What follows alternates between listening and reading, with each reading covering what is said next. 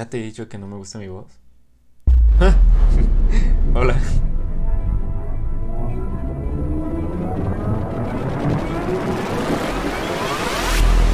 Bienvenido a una experiencia diferente, donde no se trata que estemos de acuerdo, pero sí de que apliquemos verdades.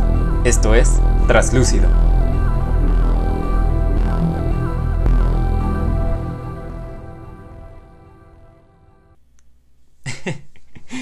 Ups, pequeña entrada, ¿no? Se me había olvidado que ya había grabado. Que ya había empezado a grabar.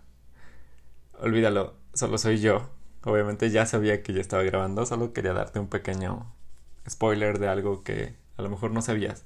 Pero me cuesta mucho hablar y escucharme a mí mismo, pero a veces hay que escuchar el audio y bueno. A lo mejor ya leíste el título. ¿Ya?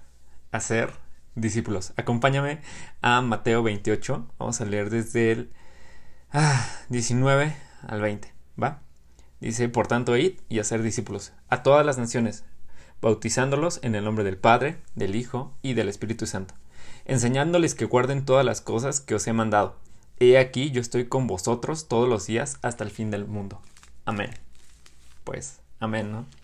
Bien podríamos haber ya cerrado la Biblia y haber continuado con el episodio 2, pero hay algo súper curioso que no hemos visto acerca de hacer discípulos.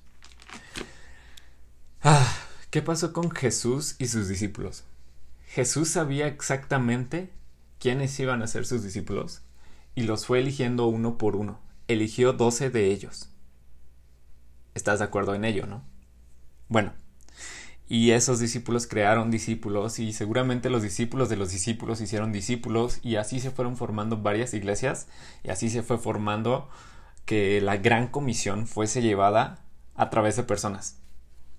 Pero algo súper curioso acerca de los discípulos es que no solo se trataba de doctrina. Au, ya me metí en terreno peligroso, ¿verdad? Sino que iba más allá iba acerca de su testimonio, iba acerca del amor que se tenían los unos y los otros, iba más allá con la confianza. Cuando vemos a un Juan reposado en el pecho de Jesús, no sé tú, pero al menos yo no dejo recostar en mi pecho a nadie, y menos a una persona que no conociera. Ahí vemos una relación con amor y ahí vemos una relación que va más allá de los límites. Me refiero a límites de discípulos, y lo pongo en comillas. Hacer discípulos no solo es poner una vida de estudio acompañado de alguien, es que esa persona esté al pendiente de ti en todos los ámbitos que eres, en tu persona, en tu trabajo, en tu familia, en tus relaciones, y a partir de ello también darte consejo y a lo mejor sucede en viceversa, porque esto se trata ir construyendo el uno al otro. Ah, ¿y cómo construyeron los discípulos a Jesús? Bueno, vamos a ver en una de las historias que habla acerca de ¿y ustedes quién dicen que soy yo? No sé tú, pero a mí me suena una práctica de retroalimentación. ¿No? Si Jesús hubiera dicho, ah, no me importa lo que ustedes opinen, no me importa el cómo están. Yo veo discípulos esforzándose por saber quién es esa persona, por llevar una relación. Y asimismo Jesús tener una relación en conjunto con sus discípulos. Ah. Así que ir a un discipulado no es ser discípulo. No. Sé que es súper extremo y radical decirte que no, pero eso es solo un estudio acompañado de Biblia. Perdóname, pero eso no es ser discípulo. ¿Qué, ¿Qué, hubiera pasado si Jesús solo hubiera enseñado doctrina más allá de las relaciones que tenía? Quizás se hubiera sentado en otras mesas a comer porque estaban mal estos discípulos. A lo mejor no hubiera dejado a Juan acostarse en su pecho.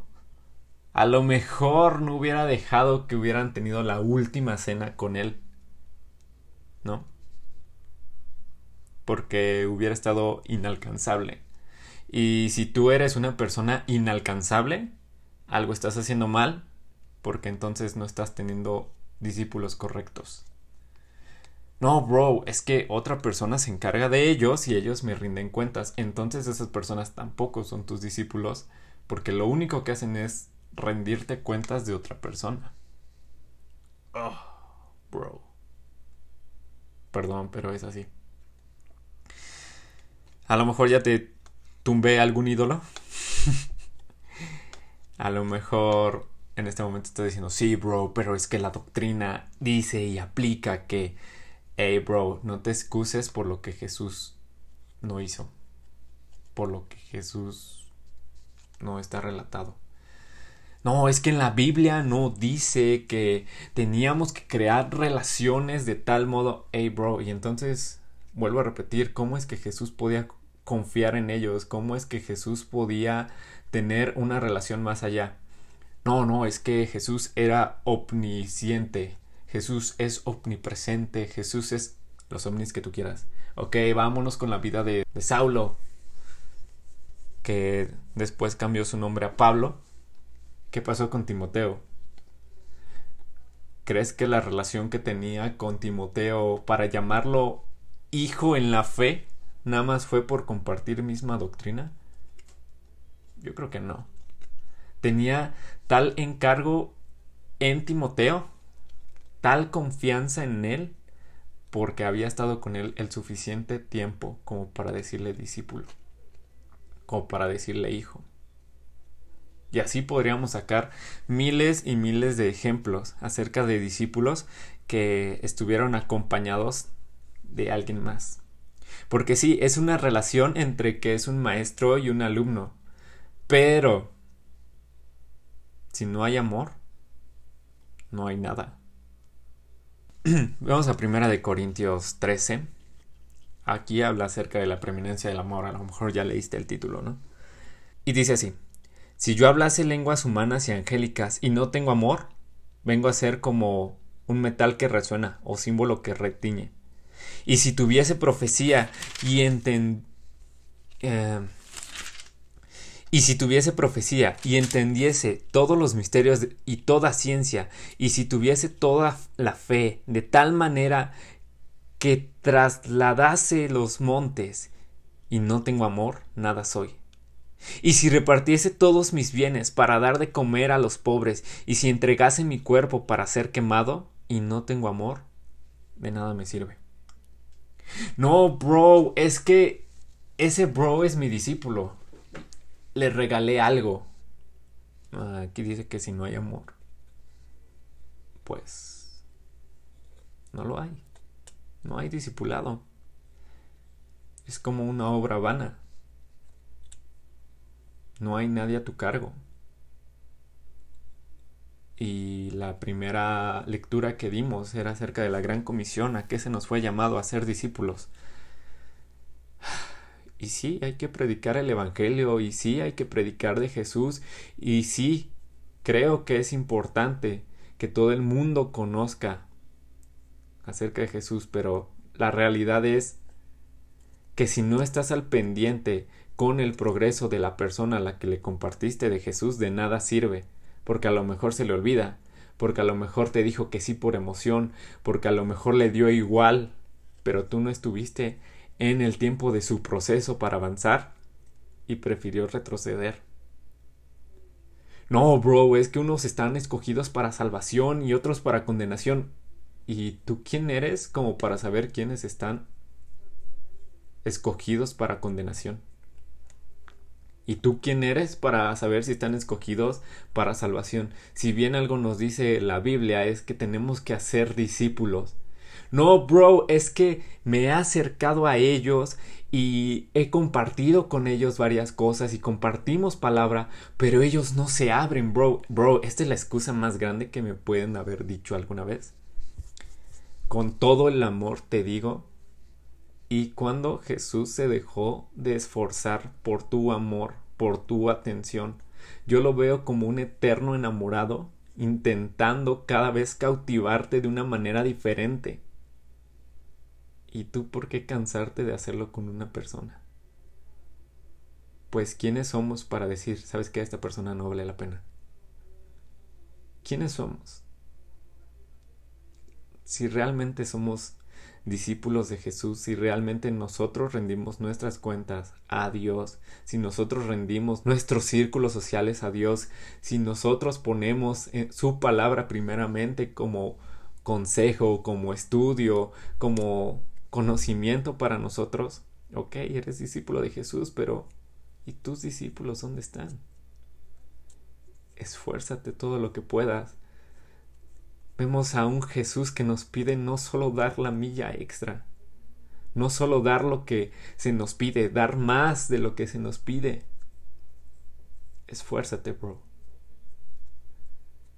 Que nada sea excusante entre tú y que esa persona pueda conocer el amor de Dios. Te lo pongo así. Ok, a ti ya te dijeron, hey, ya déjalo pero tú quieres continuar. Tú quieres seguir discipulando a esa persona. ¿Qué es lo que va a pasar contigo? A lo mejor que te regañen, a lo mejor que te exhorten por seguir intentando con esa persona. Puede que suceda eso. Pero ¿qué va a pasar con esa persona si tú dejas de compartirle de Jesús? ¿Qué es lo que puede perder? A lo mejor su salvación, a lo mejor la certeza de que Dios lo ama, a lo mejor la certeza de que Dios lo escucha. No sabemos el proceso exacto por el cual están pasando ciertas personas, pero sí podemos conocer a través de un discipulado correcto. A lo mejor no se abra la primera porque, bro, tengo por seguro que yo no llego con cualquier desconocido y le digo, oye, bro, es que esta es mi vida y quiero que estés al pendiente de ella. Me va a sacar a volar. va a decir, sácate, ¿sabes? Pero si esa persona y yo creamos vínculo, relación, créeme que se va a crear un discipulado. Obviamente estamos hablando en un contexto que ambos estén seguros de su salvación, que ambos tengan doctrina, etc. Pero y de aquellas personas que Dios ya te mandó a predicarles el Evangelio y que, no quiero decirlo tan así, pero que de ti dependen, que de ti dependen que conozcan la palabra, no porque tú seas, uy, el superautónomo y ya contigo tiene la salvación. No, pero sí por la parte en que Dios te está encargando su vida al menos le dedicas una oración, al menos le dedicas cinco minutos para preguntarle cómo está. Porque a veces tendemos a señalar, ¡Ey tú, hey, pecador, eh! ¿Y cuando caminaste con esa persona para poder corregirlo? Y eso lo vamos a ver en otro episodio, porque no quiero que dure este mucho. Pero Ponlo a cuentas. Hacer discípulos no es una tarea sencilla, no es algo que se debería de tomar a la ligera, pero sí es algo que Dios nos mandó a hacer. Y si Jesús está seguro de que tú puedes con al menos uno, bro, ese uno es fiesta en el cielo. Y Dios te ve con agrado porque ahí es cuando te ve y dice, ese es mi hijo. No solo que conoció de mí, sino que fue a ser discípulos con todo el amor que yo le he mostrado. Muéstrate con el amor que Dios se mostró contigo. Después viene todo lo demás si es que necesita corrección pero que tu principal labor sea que vea el amor de Dios a través de tu discipulado. Si no tienes a alguien que puedas considerar discípulo, bro, te estás tardando este podcast. Ya duró más allá de 10 minutos. Si todo este tiempo tuviste a alguien en mente de tengo que llamarle para saber cómo está, cómo va su relación con Dios, cómo va en su relación con su familia, cómo va en su chamba, cómo va en su escuela. Esa es la persona que Dios tiene pensada para que sea discípulo y caminen juntos hacia la vida eterna. Traslúcido.